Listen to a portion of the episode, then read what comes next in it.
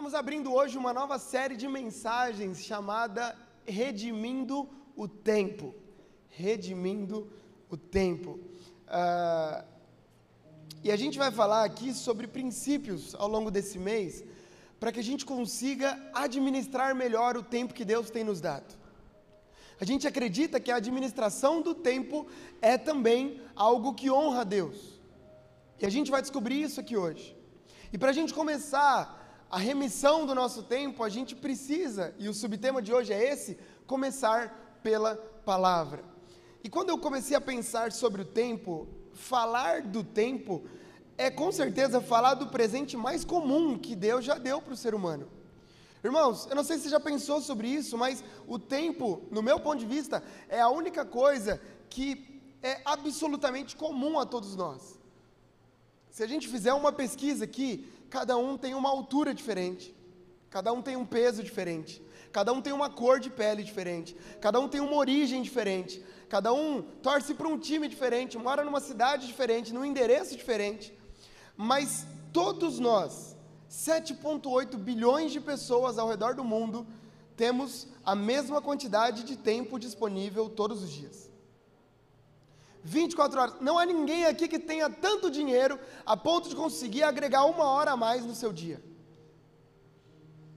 E aí, o mais impressionante nisso é que a maioria de nós tem a capacidade de se enrolar nessas 24 horas diariamente.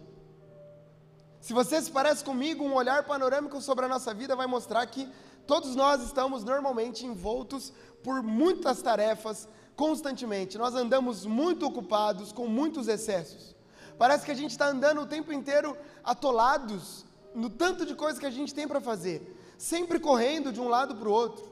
E aqui é a hora da gente confessar os nossos pecados. Então, eu vou te perguntar Vou, fazer um, vou, vou, dizer uma frase aqui. E se por acaso você usou essa frase nos últimos dias, nas últimas semanas, eu vou pedir para que você faça um sinal aí para a gente saber que a gente não está sozinho, tá bom? Então, se você disse ao longo das últimas semanas, puxa, hoje eu tive um dia muito cheio. Levanta sua mão aí, ó. Olha só, quantos pecadores nós temos aqui hoje. Outra frase, meu, minha vida tá uma loucura. Tá uma loucura.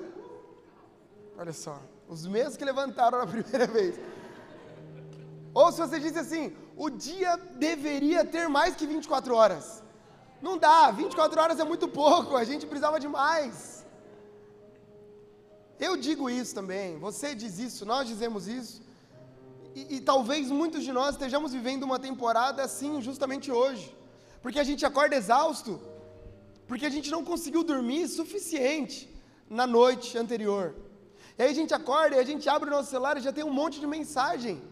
Primeira coisa que a gente faz, a gente pega o celular e já tem um monte de mensagem lá disponível. E aí alguma dessas mensagens é de alguns de vocês que mandam um bom dia com um cachorro dançando. Se você faz isso, em nome de Jesus, pare. Deus está falando com você aqui. Puxa, pastor, Deus me trouxe. Deus te trouxe da sua casa para ouvir isso. As pessoas não ficam tão felizes assim quanto você pensa. E aí a gente no meio dessas mensagens a gente lembra que tem algumas reuniões já nos primeiros momentos do dia e a gente não se preparou o quanto a gente deveria ter se preparado. E a gente vai para o trabalho e aquela lista imensa de tarefas e a gente cumpre as nossas tarefas. Sempre falta tempo. A gente chega em casa, Fer, e aí a gente tem que cuidar de comida, a gente tem que cuidar da família e aí aquela confusão. Às vezes a gente está na mesa de jantar, mas o nosso coração não está ali. A nossa cabeça não está ali, pelo tanto de coisa que a gente tem para fazer. Termina o jantar, a gente tem que lavar louça, a gente tem que colocar as crianças para dormir, e aí eh, sobra às vezes meia horinha para a gente assistir a nossa série preferida, ler o capítulo de um livro, e aí a gente já dorme, e no outro dia tudo começa novamente.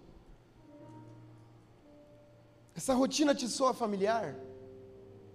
Talvez seja difícil a gente admitir, mas parece que essa rotina se parece muito com a nossa rotina, com a nossa correria, sempre com pressa e apesar dessa ser uma rotina comum, aparentemente para todos nós, eu posso te garantir que isso não é o que Deus tem preparado para nós. Deus nos trouxe aqui para deixar uma verdade registrada no nosso coração. Nós não fomos chamados para viver atolados nas nossas agendas. Não fomos chamados para sermos escravos do dia a dia, das tarefas. Por quê? É simples, porque a Bíblia diz que foi para a liberdade que Cristo nos libertou. Então, qualquer coisa que nos faça escravos está longe da vontade de Deus.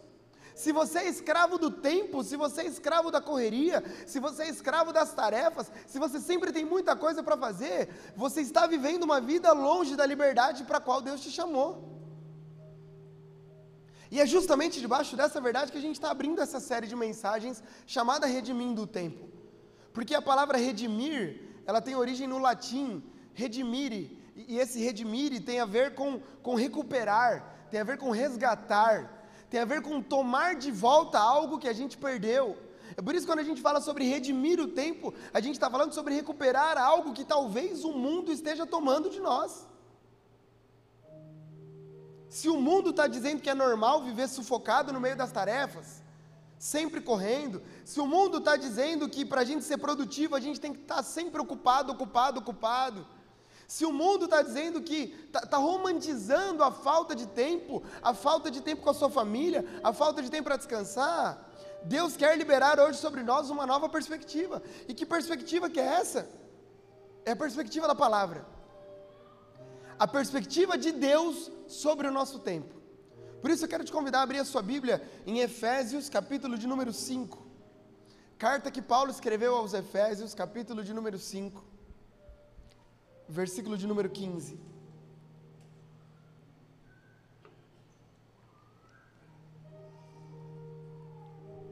Efésios capítulo 5, versículo 15. Olha só o que diz a palavra do Senhor. Tenham cuidado com a maneira como vocês vivem, que não seja como insensatos, mas como sábios, aproveitando ao máximo cada oportunidade. Por quê? Porque os dias são maus. Portanto, não sejam insensatos, mas procurem compreender qual é a vontade do Senhor. Senhor, eu te agradeço pela Sua palavra, e eu, eu peço para que o Senhor, de fato, faça a nossa, a nossa vida mudar hoje, a nossa agenda mudar hoje. Nós te pedimos isso em nome de Jesus. Amém e amém. Irmãos, esse texto que a gente leu está na carta que Paulo escreveu aos Efésios. A igreja que estava numa cidade chamada Éfeso. Provavelmente foi escrita na primeira vez em que Paulo esteve preso em Roma, e para muitos estudiosos, essa carta ela é um profundo resumo teológico das grandes bases da fé cristã. Porque é em Efésios que Paulo ele vai falar, é, ele vai começar a tratar um pouco da redenção de Deus em Cristo Jesus para nós. É nessa carta de Paulo que ele começa a falar que, no, que nós somos salvos pela, pela fé. Nós somos salvos pela graça de Deus e não pelas obras. Só que ao mesmo tempo que essa carta ela é um, um grande, um, um grande compêndio teológico, ela também é uma carta muito prática. Em Efésios, além das verdades teológicas que Paulo mostra, existe também um estilo de vida muito prático, um estilo de vida que mais se aproxima daquilo que Deus espera de nós. O Paulo ele vem trabalhar a ideia de que existe sim um jeito certo de viver, um jeito que imita a vontade de Deus, um jeito que imita a conduta do próprio Deus. E isso aqui é muito importante, porque o Paulo ele vem trabalhar dois caminhos. Ele diz: olha só, de um lado você tem uma vida insensata, de um lado você tem uma vida inconsequente, uma vida irresponsável, de gente que não, não aproveita as oportunidades. Do outro lado você tem uma vida sensata, uma vida sábia, um jeito de viver que aproveita as oportunidades que Deus dá. Então a gente não precisa ser um profundo conhecedor da Bíblia para saber que Paulo está dando duas opções aqui para a gente. Para Paulo, parte da nossa responsabilidade como cristãos é de verdade aproveitar bem a nossa vida, é administrar bem o nosso tempo, é fazer bom proveito do nosso tempo que em algum momento, por algum motivo, começou a ser desperdiçado com aquilo que não é a vontade de Deus para nós. E aí, estudando esse texto, eu encontrei um comentário bíblico, pastor Evelyn. Olha só o que o Timothy Keller falou sobre esse texto. Os cristãos são solenemente obrigados a não perder tempo para o cristão, a administração correta do tempo é um mandamento. Ou seja, administrar o nosso tempo não pode ser opcional. A gente organizar a nossa agenda não pode ser algo que a gente olha e diz assim: ah, eu vou organizar para ter mais tempo para passear, ah, eu vou organizar para ter mais tempo para fazer o que eu quiser. Não, isso tudo é muito bom, mas para o cristão, quanto mais tempo a gente demora em organizar o nosso tempo, mais a gente vai sofrer e menos a gente vai conseguir cumprir aquilo que Deus tem para nós. Quanto mais tempo a gente perde com coisas erradas, mais menos tempo a gente vai ter para conseguir cumprir com a vontade de Deus para nossa vida. Significa que a gente tem que administrar melhor o nosso tempo para descobrir a vontade de Deus e trabalhar em cima da vontade de Deus para nossa vida. Aí você pode dizer, beleza, Diego, entendi. Entendi que a vida é corrida, entendi que às vezes a gente corre muito e que a gente acaba ficando preso nas tarefas do dia a dia e, e, e em tanta coisa que a gente tem para fazer, mas como que a gente corrige isso? Qual que é a receita? Qual é o segredo para a gente ser capaz de redimir, de recuperar o tempo? De não vivermos como insensatos. E aqui que está a grande sacada dessa pregação. Se queremos descobrir como Deus espera que a gente invista o nosso tempo, precisamos simplesmente olhar como Deus investe o tempo dele. Se a gente quer saber como organizar melhor a nossa agenda, é só a gente olhar para o jeito que Deus organiza a agenda dele. Quantos estão aqui comigo? Diga amém. Se a gente quer organizar a nossa vida, é só a gente ver no que, que Deus está investindo a vida dele. E o melhor, a gente tem a oportunidade de fazer isso. Porque é só a gente olhar para a vida de Jesus, é só a gente olhar no jeito que Jesus viveu, os caminhos que Jesus percorreu, as pessoas com quem Jesus conversou, como Jesus gastou os, os 33 anos de vida dele aqui na terra. E olhando para a vida de Jesus, a gente consegue aplicar algumas verdades para a nossa vida. E aqui eu já quero adiantar para você, se você não conhece muito da história, a gente não vai encontrar Jesus em nenhum momento na Bíblia preso ao Google Agenda. Gente não vai encontrar Jesus consultando no celular dele, dizendo assim: hum, deixa eu ver, nossa, quantas reuniões eu tenho hoje, meu Deus, meu eu, quanta coisa eu tenho para fazer. Nossa, eu tenho que hoje passar em Samaria e já voltar, porque eu tenho uma conversa com o Zaqueu que vai estar em cima da árvore. Nossa, eu tenho tanta coisa para fazer. Não, não, não. Não tem também nenhum versículo onde a gente encontra Jesus preocupado, cheio de tarefas.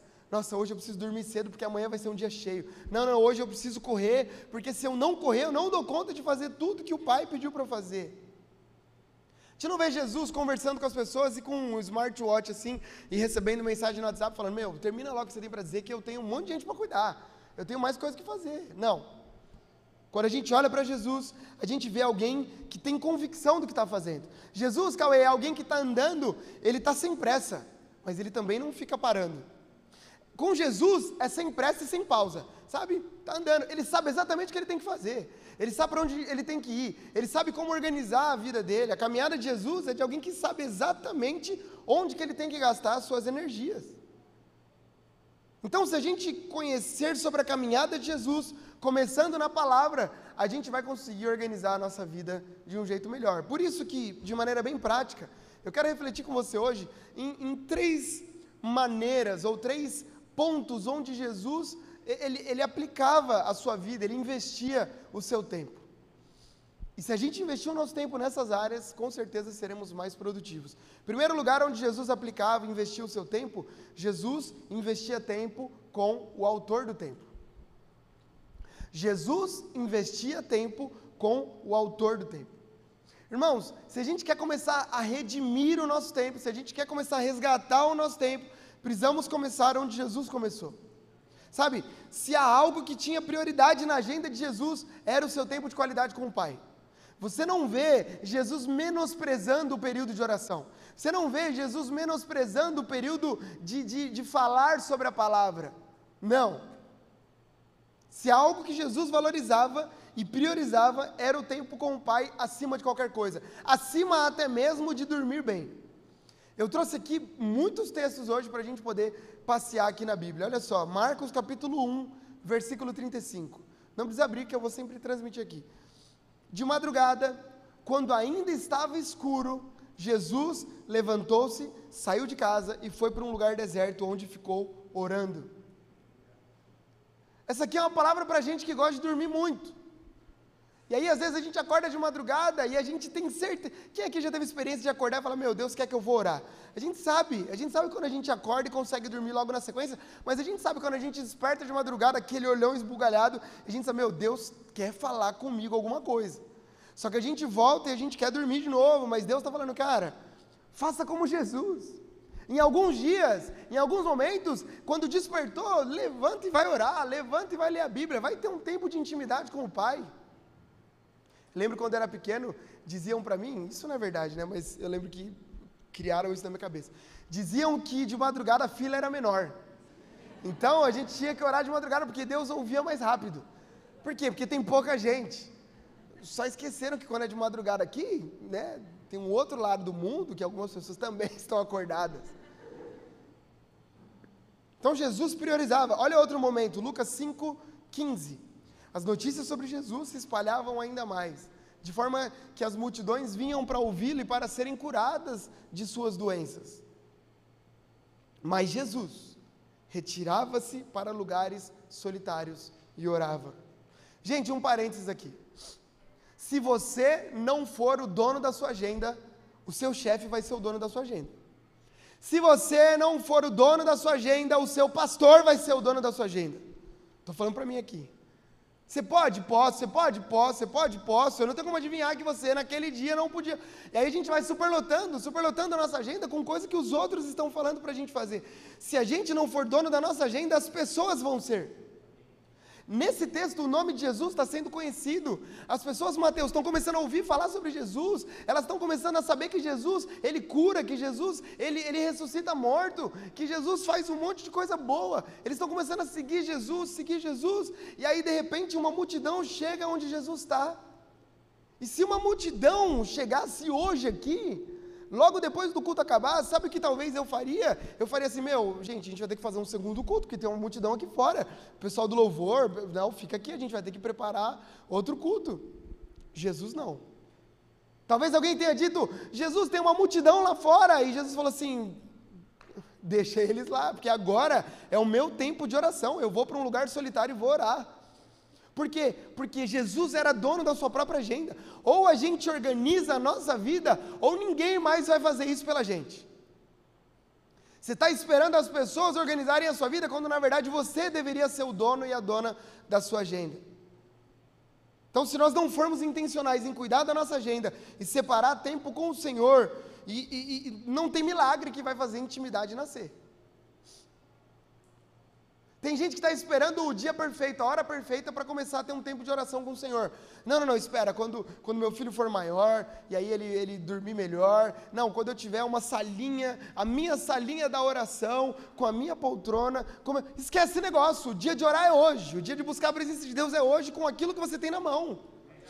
O que Deus tinha que fazer, Ele já fez. É enviar Jesus, o véu está rasgado, a gente tem livre acesso à presença do Pai. Olha só, outro texto, Lucas 6,12. Naqueles dias Jesus foi para a montanha a fim de orar e passou a noite orando. Eu, eu poderia trazer aqui mais uma dezena de versículos mostrando como Jesus priorizava ter tempo com o Pai. E aí a pergunta que eu faço é: e nós? E a gente? Qual é a importância da oração nos nossos dias? Qual a importância da leitura da palavra nos nossos dias? Qual a importância da leitura de um bom livro espiritual para os nossos dias?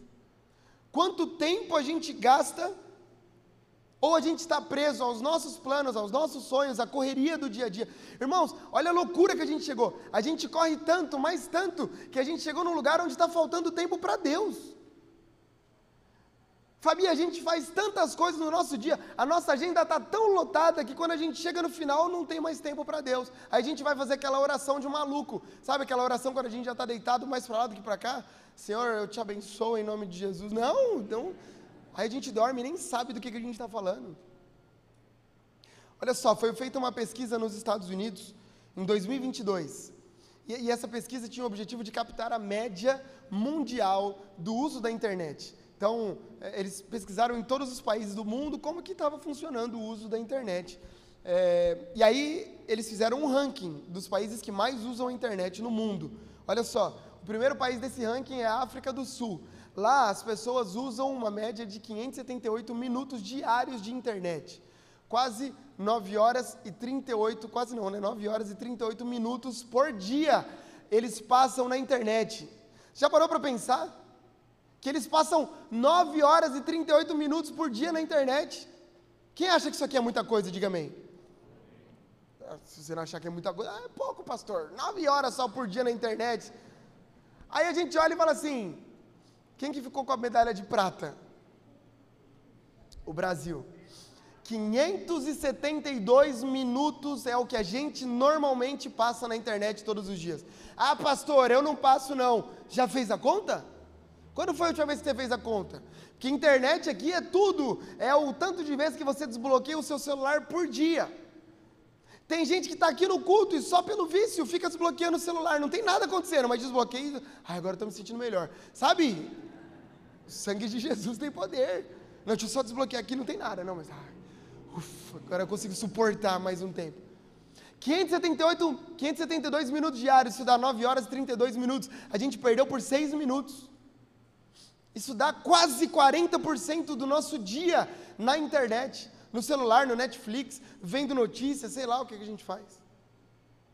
Irmãos, existem alguns de nós que passam isso na internet, mas não são capazes de separar 15 minutos de oração e leitura bíblica por dia tem alguma coisa muito errado com a gente.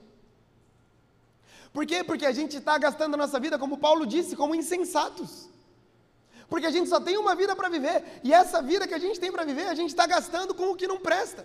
Subindo lá o feed do Instagram, vendo as notícias que a gente já sabe que estão lá. Quando foi que a gente começou a achar isso normal?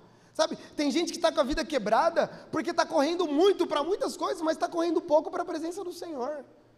Está correndo pouco para o único lugar que de verdade importa. Sabe, essa é a presença que transforma a nossa vida. Quem sabe a gente corre, corre, está sempre ocupado, mas a gente continua se sentindo improdutivo. Sabe por quê? Porque a Bíblia traz a resposta. Está lá em João capítulo 15, versículo 5. Olha só. Eu sou a videira, Jesus está dizendo. Vocês são os ramos. Se alguém permanecer em mim e eu nele, esse dará muito fruto. Por quê? Porque sem mim vocês não podem fazer nada. Se alguém não permanecer em mim, será como o ramo que é lançado fora e seca. Tais ramos são apanhados, lançados ao fogo e queimados. Agora, se vocês permanecerem em mim e as minhas palavras permanecerem em vocês, pedirão o que quiserem e lhes será concedido. Por quê? Porque o meu Pai é glorificado pelo fato de vocês darem muito fruto e assim, estando ligado na videira, vocês serão meus discípulos. O grande problema é que a gente quer ser produtivo sem estar ligado em Deus. A gente quer ser produtivo ligado na gente mesmo. Não, pastor, porque eu sou ligado no 220, eu vou fazer, fazer, fazer. Eu já disse isso aqui outras vezes. Se Deus disser chega hoje, acabou. Você pode ser a pessoa mais produtiva do mundo, você pode ser a pessoa mais organizada do mundo, você pode ter a melhor agenda do mundo. Olha, eu sou a pessoa mais planejada do século. Se Deus fizer assim, acabou todo o seu planejamento. Ou a gente, ou a gente volta a permanecer ligado em Jesus, ou a gente vai viver ocupado e usando a ocupação como uma desculpa. Eu vim aqui dizer para você hoje que você não é a última bolacha do pacote. Todo mundo que está aqui é ocupado de um jeito igual. Todo mundo tem a sua ocupação. Enquanto a gente está usando a nossa ocupação como desculpa para não buscar a presença de Deus, a gente está deixando de viver coisas que Deus espera que a gente viva. Sabe, é hora da gente dizer assim: quanto mais ocupados, mais na presença de Deus a gente tem que estar. Um dia Martinho Lutero disse o seguinte: hoje ele olhou para a agenda dele e disse assim, cara, hoje eu tenho muita coisa para fazer. Eu vou ter que acrescentar uma hora a mais de oração, de joelhos, porque se eu não passar um tempo em oração, eu não dou conta de suportar o dia corrido que eu vou viver. Sabe, Deus nos trouxe aqui para dizer que é tempo da gente mudar a nossa agenda. É tempo da gente gastar tempo com o autor do tempo. Tempo da gente se aproximar mais do Senhor. Eu oro para que a gente recupere o nosso tempo de oração, o nosso tempo de leitura bíblica, o nosso tempo de leitura de algum livro que edifique a nossa fé, sabe, o nosso tempo de oração com amigos, coisas que nos aproximem do Senhor, coisas que façam a gente recuperar o tempo que a gente está perdendo, lutando com as nossas próprias forças. Esse é o grande problema. Há um momento da Bíblia onde o povo vai para a guerra e eles começam a perder, perder, perder, mas quando eles começam a se voltar para o Senhor e dizer: Senhor, a gente não dá conta, a gente precisa da sua ajuda. Quando eles voltam os olhos para o Senhor, eles começam a vencer as batalhas. Talvez você está perdendo as batalhas da vida porque te falta se aproximar do Senhor um pouco mais. Jesus investia tempo com o autor do tempo. O segundo investimento de tempo que Jesus fazia é que Jesus investia tempo curando pessoas. Eu confesso para você que eu, eu me senti é, é, tendencioso a usar aqui que Jesus investia tempo com pessoas. Mas quando a gente olha para a Bíblia, a gente vê que Jesus ele não gastava só tempo com pessoas. É difícil a gente não enxergar uma cura em cada encontro de Jesus com alguém. Vamos para a Bíblia de novo. Mateus capítulo 9, versículo 20. Olha só. Nisso, uma mulher que havia 12 anos vinha sofrendo de uma hemorragia, chegou por trás dele e tocou na borda do seu manto, porque dizia a si mesma: Se eu tão somente tocar em seu manto, eu ficarei curada. Voltando-se, Jesus a viu e disse: Ânimo, filha, a sua fé te curou. E desde aquele instante a mulher ficou curada. Você pode dizer assim, Diego, essa é uma, essa é uma história, eu não consigo fazer isso. Porque eu não, eu não tenho esse dom de cura que Jesus tinha. Essa história aqui, ela fala muito mais sobre muitas curas. Essa mulher não foi curada só de um fluxo de sangue, de uma hemorragia que ela tinha 12 anos, não. Ela foi curada de muitas coisas, porque uma mulher nessas condições, com um fluxo de sangue constante há 12 anos, ela era considerada impura, e isso a colocava num isolamento social gigantesco. Ela não podia participar das festas da cidade, ela não podia andar livremente. Imagina o tanto de trauma que isso gerava no coração dela. Eu fiquei pensando, eu, eu, não, eu, não, sou mulher, mas eu fiquei imaginando como que deve ser passar 12 anos assim. Essa mulher em alguns momentos devia ter uma crise de anemia, ela devia se sentir fraca, desanimada, o desconforto num calor daquele. Imagina que loucura. Financeiramente ela já tinha gasto tudo que podia e não conseguiu ser curada. E aí chega Jesus.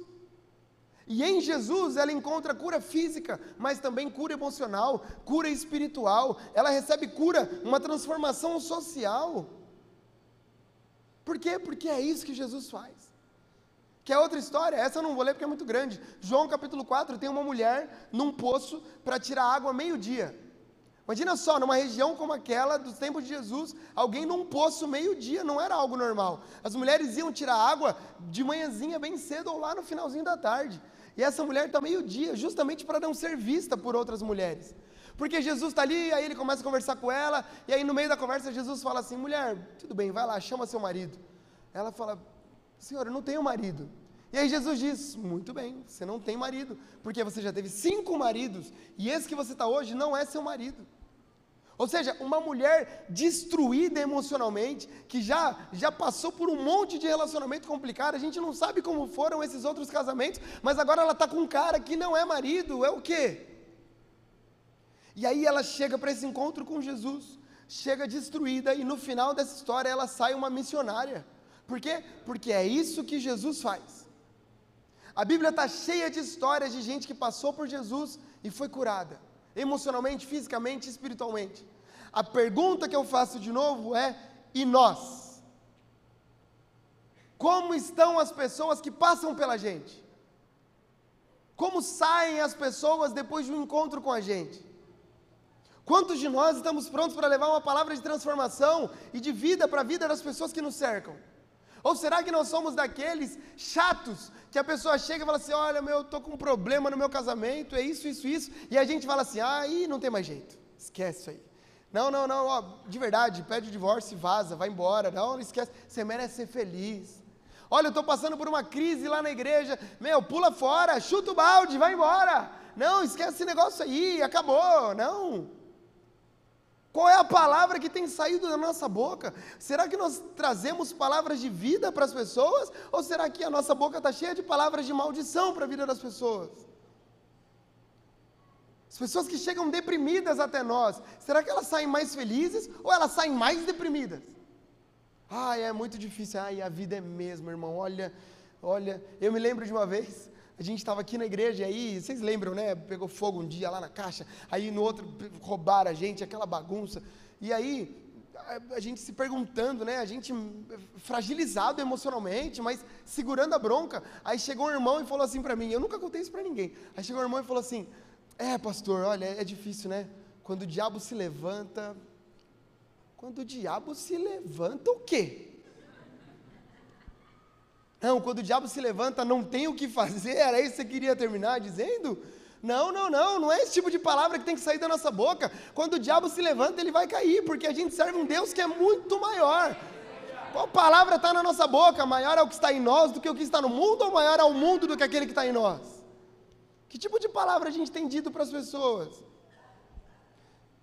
Sabe, será que a gente está liberando palavra de cura para os outros? Ou somos do tipo de gente que as pessoas chegam doentes e saem piores? Sabe? A gente tem que ser parte daqueles que sempre têm uma palavra de Deus para a vida dos outros. A gente tem que ser parte daqueles que sempre tem algo bom para dizer. Quando alguém chegar triste para você, você tem que ser o lugar onde essa pessoa vai encontrar refúgio, onde essa pessoa vai encontrar um frescor para a alma. Por quê? Porque nós somos cristãos, a gente segue Jesus, e Jesus é o Deus que tem capacidade de transformar o caos em, em calmaria. Jesus é o Deus que está no meio da tempestade, mas ele sabe que se ele der uma ordem, o vento vai passar. Então é dia da gente ter palavras de bênção para a vida das pessoas. É tempo da gente seguir o exemplo de Jesus. E aí tem um texto bíblico que é incrível, que está lá em Isaías capítulo 61 e, e, essa palavra aqui é para todos nós. Se você quiser receber essa palavra, eu te convido a erguer a sua mão para o céu, porque essa palavra é para você. Olha só, o Espírito do soberano Senhor está sobre você, porque o Senhor te ungiu para pregar. O Senhor te ungiu para levar boas notícias aos pobres. O Senhor te ungiu e te enviou para cuidar dos que estão com o coração quebrantado, anunciar liberdade aos cativos e libertação das trevas aos prisioneiros, para proclamar o ano da bondade do Senhor e o dia da vingança do nosso Deus. Ei, olha para que Deus te chamou: para consolar os que estão andando tristes e dar a todos os que choram uma bela coroa em vez de cinzas, o óleo da alegria em vez de pranto e um manto de louvor em vez de espírito deprimido. Quando as pessoas pessoas chegarem tristes em você, elas precisam sair com óleo de alegria sobre a cabeça delas. Quando as pessoas chegarem deprimidas e tristes e abatidas, elas precisam receber uma palavra de bênção de você. Por quê? Porque foi para isso que o Senhor te ungiu. Essa verdade está sobre a nossa vida. Num mundo cheio de más notícias, nós somos portadores de boas notícias. Esses dias atrás, o Bruninho, ele é muito pequeno, né? Tá com cinco meses. E aí, já tem um tempo, na verdade, acho que ele tinha uns três meses, talvez. E aí, ele estava no colo do meu pai, e aí o meu pai falou assim, ah, o Bruno tá chateado, vamos, vamos pôr ele aqui para assistir TV. Falei, pai, não bota o Bruno para assistir TV. Não, não, é rapidinho, rapidinho. Pai, não é para botar o Bruno para assistir TV. Aí meu pai virou assim, falou, não, ele vai assistir. Aí tava passando da Atena. Falei, pai, o Bruno, ele vai sair sangrando dessa programação. Tira o Bruno daí, em nome de Jesus. Por quê? Porque o Datena vai ter alguma palavra de esperança para a gente. Alguém da televisão vai ter uma palavra de esperança. A gente liga a televisão, a gente sai pior do que a gente entrou. E aí as pessoas estão assistindo da Atena e elas chegam até você e elas precisam de uma palavra de esperança. Somos portadores de boas notícias. É dia de nós termos boas notícias para curar a vida das pessoas. Tempo da gente parar de ser parte do problema e sermos agora parte da solução. Deus está nos convocando para sermos portadores de boas notícias. Por isso eu oro para que a gente seja portador de cura para a vida das pessoas. Eu oro para que casamentos é, é, em colapso cheguem na sua mão para que você diga assim: não, vai dar certo, Deus vai restaurar, Deus vai fazer algo, Deus vai fazer a obra. Eu oro para que pessoas enfermas cheguem até você e você tenha que usar a fé que você carrega para dizer assim: eu creio que Deus pode fazer algo diferente aqui. Se Ele vai fazer ou não, eu não sei, mas o meu papel é ser um portador de boas novas. Deixa eu orar por você, deixa eu orar pela sua família. Olha o que a Bíblia diz sobre você: você é precioso, você é amado por Deus. As pessoas, a Bíblia diz que a criação está gemendo, ansiosa pela nossa manifestação. Não é a manifestação do PT, do PSDB, do PL, não. É a manifestação dos filhos de Deus. Porque Jesus gastava e investia tempo com o autor do tempo. Jesus também investia tempo curando pessoas. Em terceiro lugar, Jesus, como resultado dessas duas coisas, investia tempo anunciando o reino de Deus. Irmãos, é muito interessante porque o ministério de Jesus, no ministério de Jesus, aquilo que normalmente atraía as pessoas era aquilo que Jesus fazia. As pessoas eram atraídas pelas curas que Jesus realizava. Porque eles estavam com fome, Jesus multiplicava pão, multiplicava peixe, acabava o vinho no casamento, Jesus transformava água em vinho. Alguém morria, Jesus ia lá e ressuscitava essa pessoa. Então, as pessoas começaram a ser atraídas por aquilo que Jesus fazia. E é por quê? Porque é isso que a multidão faz. A multidão ela segue Jesus por aquilo que ele faz.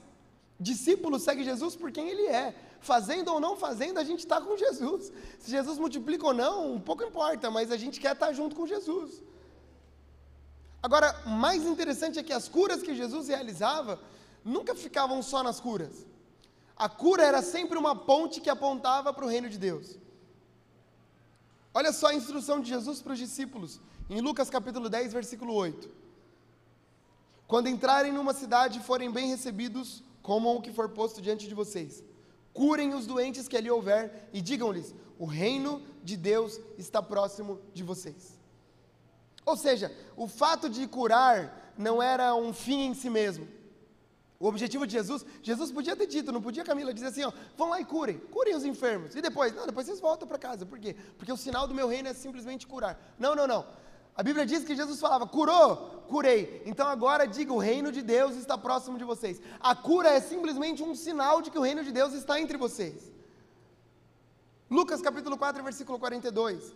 Ao romper do dia, Jesus foi para um lugar solitário, de novo. As multidões o procuravam e, quando chegaram até onde ele estava, insistiam que não as deixasse. Mas ele disse: É necessário que eu pregue as boas novas do reino de Deus em outras cidades também. Por quê? Porque foi para isso que eu vim. Significa que a, a missão de Jesus não era ser um curandeiro. Tem gente que acha que Jesus nasceu e cresceu e viveu e está aqui hoje simplesmente para fornecer boas coisas para a gente. É como se Jesus fosse uma máquina que a gente procura só quando a gente precisa de alguma coisa. Então a gente está precisando de um emprego novo, a gente vai lá e fica firme na igreja, aperta o botão e quando o emprego novo chega a gente vaza. Não, a gente precisa de Jesus porque a gente está passando uma crise familiar. Então a gente busca Jesus, busca. Não, não, não. Jesus não é curandeiro. Jesus não é alguém que venha, vem só para oferecer boas coisas, não. Jesus está dizendo: você quer ver coisas? Tudo bem, mas o sinal mais explícito do reino de Deus não é aquilo que você é capaz de ver, mas é aquilo que você vai ver quando você fechar os olhos aqui na terra. Há um reino preparado por Deus para cada um de nós. Mais importante do que aquilo que Jesus pode dar, e eu creio que Ele pode dar, Deus está dando muitos presentes para a gente. Essa iluminação nova, essa questão da porta, tantas coisas boas Deus está fazendo na nossa igreja. Mas o mais importante do que Ele faz na nossa igreja é aquilo que Ele faz dentro de nós. O maior sinal do reino de Deus é aquilo que Deus está fazendo dentro do nosso coração.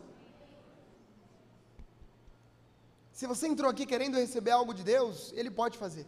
Você veio buscar uma cura, eu creio que você vai receber em nome de Jesus. Você veio procurar restauração, Ele pode promover. Você precisa de transformação pessoal, Ele pode fazer. Mas o sinal mais importante que a gente tem disponível é que o reino de Deus já está próximo de nós. Quer Ele faça, quer Ele não faça. Se alegrem sim, porque os demônios se, se submetem à autoridade de Deus através de vocês. Mas se alegrem mais ainda, porque o nome de vocês está escrito no livro da vida. Jesus curava, Jesus passava tempo com o Pai, mas a maior alegria de Jesus era partilhar de um reino novo. E quando a gente fala do reino de Deus, e eu já estou terminando aqui, quando a gente fala do reino de Deus, é, a gente está falando de algo que é um governo de Deus sobre a nossa vida. Por isso que não dá para a gente dizer não para a vontade de Deus. Como que a gente vai dizer? Como que a gente diz não para Deus? Vai por aqui, não. Então não é o reino de Deus, não é o governo de Deus sobre a nossa vida. Se a gente só quer fazer o que a gente quer, é o nosso próprio reino.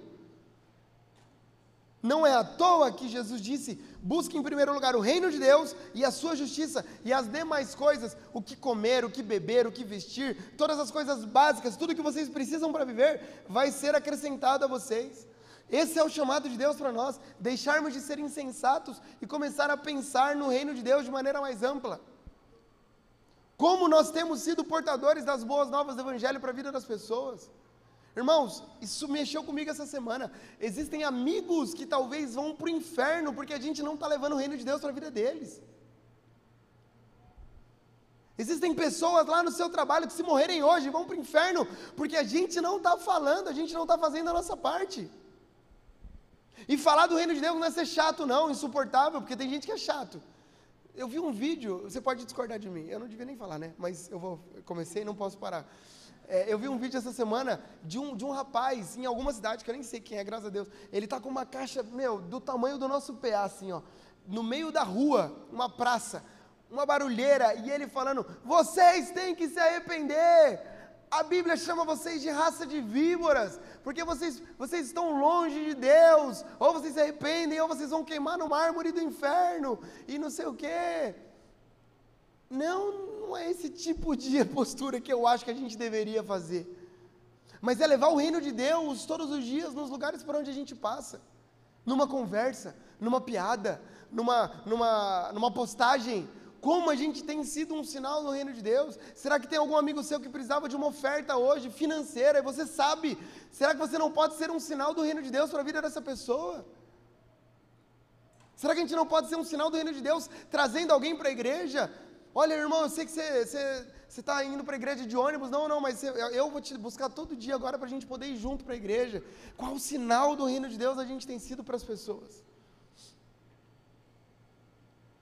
A gente se aproxima do Pai, gasta tempo com Ele. A gente também investe tempo curando pessoas. Mas no final, o reino de Deus é sempre anunciado. Eu me lembro de uma cena onde Pedro e João estão subindo para o templo para orar, como eles faziam todos os dias. Eles estão subindo na porta do templo lá em Atos, eu não me lembro qual capítulo. Eles estão subindo, e aí tem um, um coxo numa porta, um cara que não andava, e aí ele está ali, e eles estão passando, e aí de repente, naquele dia, eles param, aquele cara está pedindo esmola, Pedro vira para ele e fala, cara, eu não tenho nem ouro nem prata, mas o que eu tenho eu te dou, levanta e anda.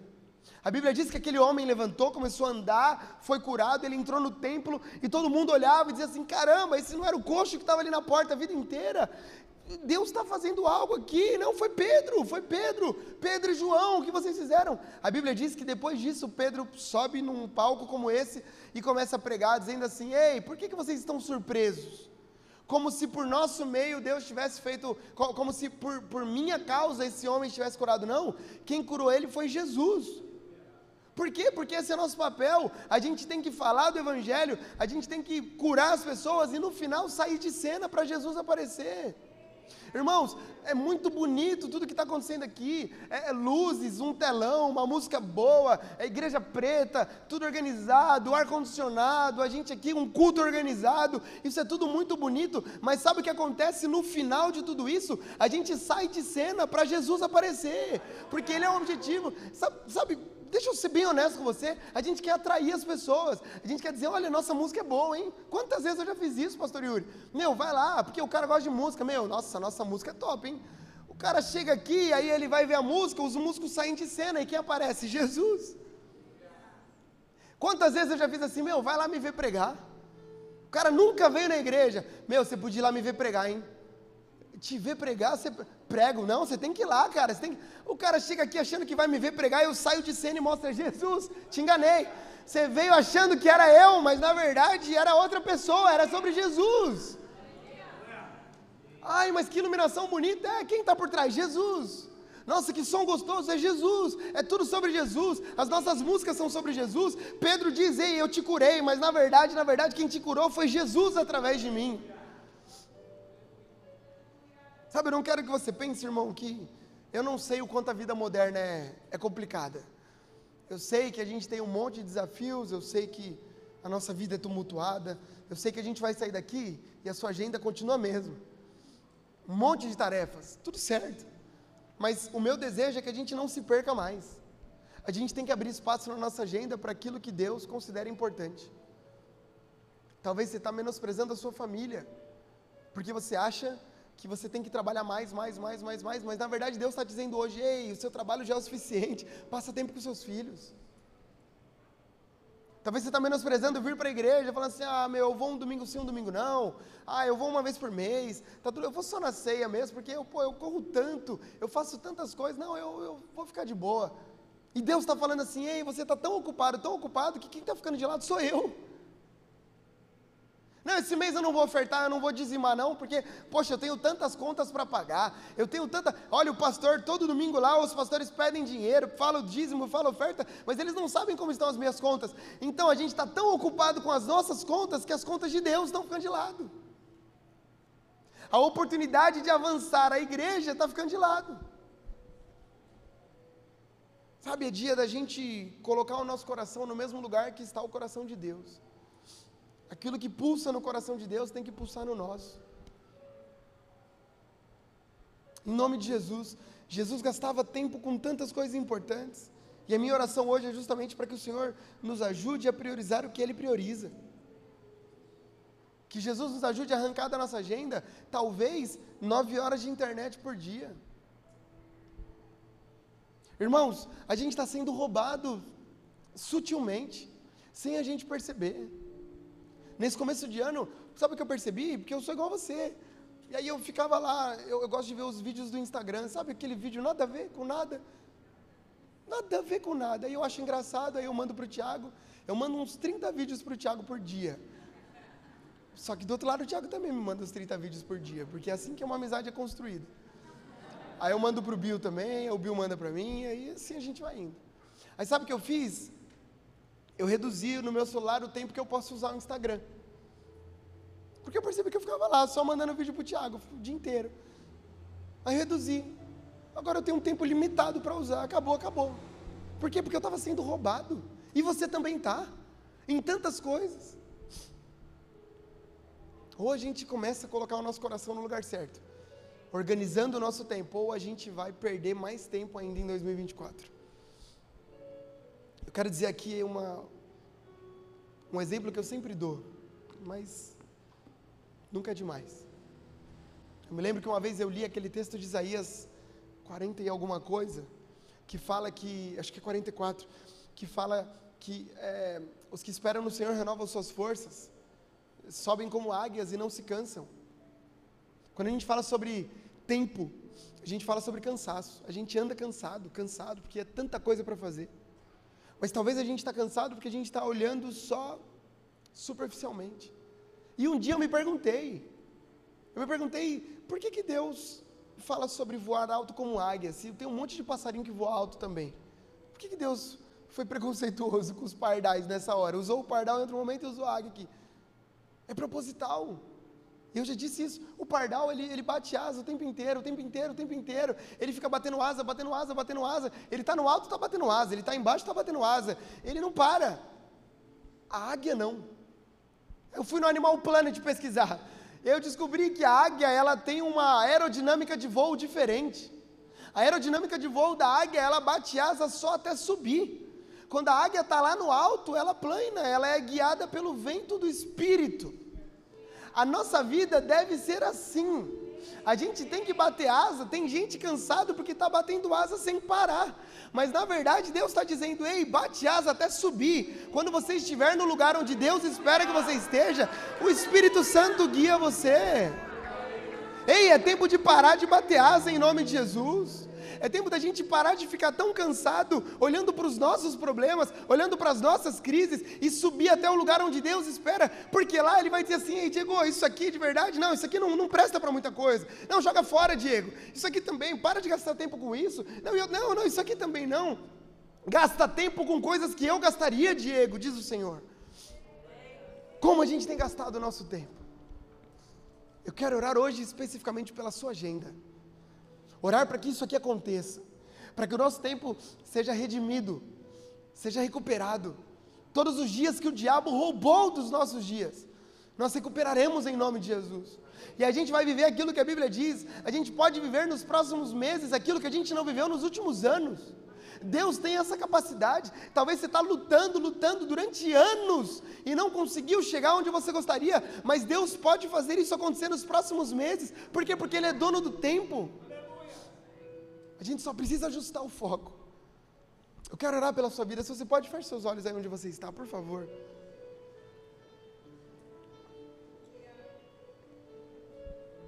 Senhor, a gente fala aqui sobre tantas coisas boas. Como é gostoso falar sobre a sua palavra, porque a sua palavra ela tem, ela, ela tem verdades absolutas sobre tudo. E também sobre a, como a gente deve administrar melhor o nosso tempo, Pai. Senhor, há pessoas aqui viciadas em celular, viciadas em internet. Gente que está gastando tempo demais onde não deveria. Gente que está menosprezando coisas importantes sem perceber. Jesus, eu, eu, eu peço que o Senhor nos ajude a organizar a nossa agenda como o Senhor organizava a sua. Pai, não deixe que a gente viva uma vida na correria, 24 horas por dia correndo, correndo, cheio de tarefas e ficando coisas importantes para trás. Não, nós não queremos isso. Queremos que o nosso coração bata no mesmo compasso do seu. A gente quer viver aquilo que o Senhor vivia. Se o Senhor, se o Senhor gastava tempo em oração e leitura da Bíblia, queremos gastar tempo em oração e leitura da Bíblia. Senhor, nos dê o hábito da leitura de bons livros. Senhor, nos ajude a assistirmos bons filmes, coisas que agreguem valor para a nossa vida. Pai, em nome de Jesus, leva-nos para o lugar secreto, leva-nos, leva a nossa vida para esse lugar onde todos os dias nos encontramos com o Senhor. Senhor, eu também oro para que sejamos instrumento de cura para a vida de outras pessoas. Pai, não deixe que as pessoas passem pela gente e a gente não perceba, mas que transborde nelas aquilo que o Senhor tem derramado sobre nós. Nós cantamos sobre isso hoje. Senhor, que transborde nelas a verdade do Teu Evangelho que está sobre as nossas vidas. Eu oro, Senhor, para que sejamos todos, não só pastores, mas todos aqui, instrumentos de cura para a vida de outros. Que casamentos sejam restaurados através da nossa mão em nome de Jesus. Senhor, que, que tenha gente, e o Senhor toca no meu coração para dizer isso, que, que vidas financeiras de outras pessoas sejam impactadas pela nossa vida. Senhor, que a saúde de outras pessoas seja impactada pela nossa saúde. Que famílias aprendam com o jeito que a gente lida com a nossa família. Que sejamos um exemplo daquilo que o Senhor espera de nós. Pai, a gente sabe que a nossa esperança não pode estar em partidos políticos, porque somente a tua igreja tem poder. A igreja local é a esperança do mundo. Somos a esperança de um mundo que está corrompido, perdido, destruído. Então nos ajude a sermos instrumentos de cura e principalmente que o teu reino expanda através de nós. Senhor, a sua palavra diz que o reino do Senhor é paz, que o reino do Senhor é alegria, que o reino do Senhor é justiça. Senhor, que isso parta de nós, que vidas recebam alegria, paz, justiça, que haja justiça social através da nossa igreja. Senhor, que sejamos um canal do teu reino para essa cidade, em nome de Jesus. Em nome de Jesus, a nossa vida é sua, os nossos dias são seus. Entregamos tudo que temos e somos ao Senhor, em nome de Jesus.